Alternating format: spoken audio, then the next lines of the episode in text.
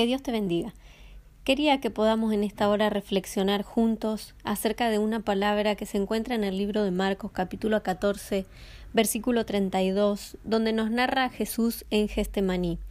Es una hermosa palabra que nos muestra cómo Jesús fue a un lugar llamado Gestemaní con sus discípulos y les dijo siéntense aquí mientras yo oro. Se llevó a Pedro, a Jacobo y a Juan y comenzó a sentir temor y tristeza. Versículo 34 nos dice que es tal la angustia que me invade que me siento morir. Quédense aquí y vigilen. Yendo un poco más allá, se postró en tierra y comenzó a orar, que de ser posible no tuviera que pasar aquella hora.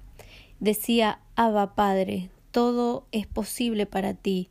No me hagas beber de este trago amargo, pero que no sea como yo quiero, sino como tú quieres.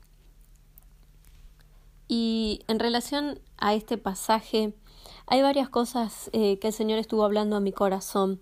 Lo primero que puedo que podemos observar es que Jesús salió de la ciudad, salió del lugar donde estaban, del contexto que los rodeaba, para buscar un lugar apartado para poder tener comunión con el Padre. Es un lugar que Jesús eligió, se llama Gestemaní, y este nombre no es un nombre al azar, ni un lugar al azar. Gestemaní, este nombre significa prensa de olivas un lugar donde vemos que las olivas son apretadas hasta que dan lo mejor de sí, que es su esencia, que es eh, lo mejor de ellas, que es para sacar su aceite. Ese fue el lugar que Jesús eligió para tener ese tiempo de intercesión y de clamor con doce con sus discípulos. Dice la palabra que se fue aparte con ellos, y no solo se fue aparte, sino que después de ese grupo seleccionó tres más para orar en privado o para que estuvieran cerca y fueran testigos de aquel tiempo de oración. Él les da una orden que era quédense aquí mientras yo oro, quédense aquí velando, quédense aquí orando, buscando. La palabra velar significa ser vigilante. Este fue el llamamiento que Jesús les hizo a sus discípulos. Permanezcan despiertos estén despiertos, pasen este tiempo vigilando, eh, clamando, orando. Y pensaba que muchas veces el Señor nos ha hecho esta, este mismo llamamiento, que es tiempo de velar, que es tiempo de estar despiertos, que es tiempo de estar conectados con su presencia, pero no sucede lo mismo que los discípulos. Dice la Biblia, si seguimos leyendo, que en tres oportunidades ellos se quedaron dormidos pero no se quedaron dormidos a causa de, del horario o a causa de que mm, eran holgazanes o estaban cansados. Ellos se quedaron dormidos porque el momento de opresión espiritual que se estaba viviendo en ese contexto y en ese momento era tal que abatía sus almas. Algunos escritores y estudiosos de la palabra eh, remiten a que esto puede haber sido posible el contexto en el que estaban experimentando la cercanía de Jesús en el Gestemaní era tal que lo llevó a ellos a quedarse dormidos.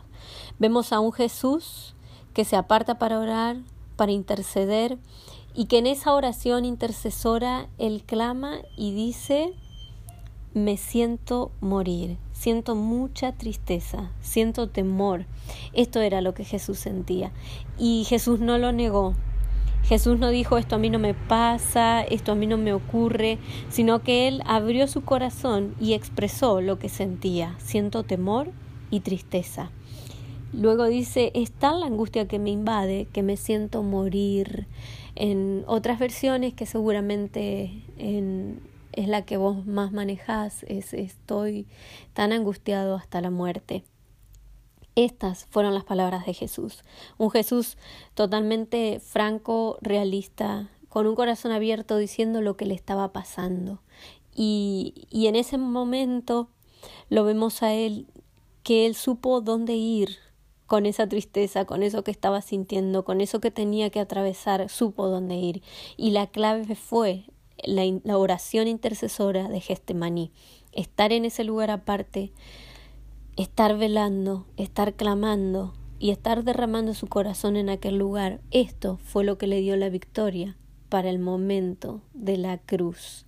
La oración de Gestemaní fue el poder que él necesitaba para poder atravesar victorioso la prueba que habría de venir sobre él. Por eso, en este día, quisiera que juntos pudiéramos pensar acerca de la importancia de estar velando, de estar intercediendo, de estar despiertos espiritualmente, buscando de la presencia de Dios. En segundo lugar, de buscar compañeros de oración que nos acompañen, que estén con nosotros, por supuesto que no presencial, a la distancia, conectados por algún medio, por WhatsApp, por eh, videollamada, por Zoom, por alguno de los medios.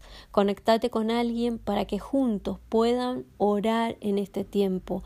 Abrí tu corazón con alguien en ese tiempo de oración Pedí ayuda si estás en, en profunda tristeza, si estás en angustia o si tu alma está llena de temor.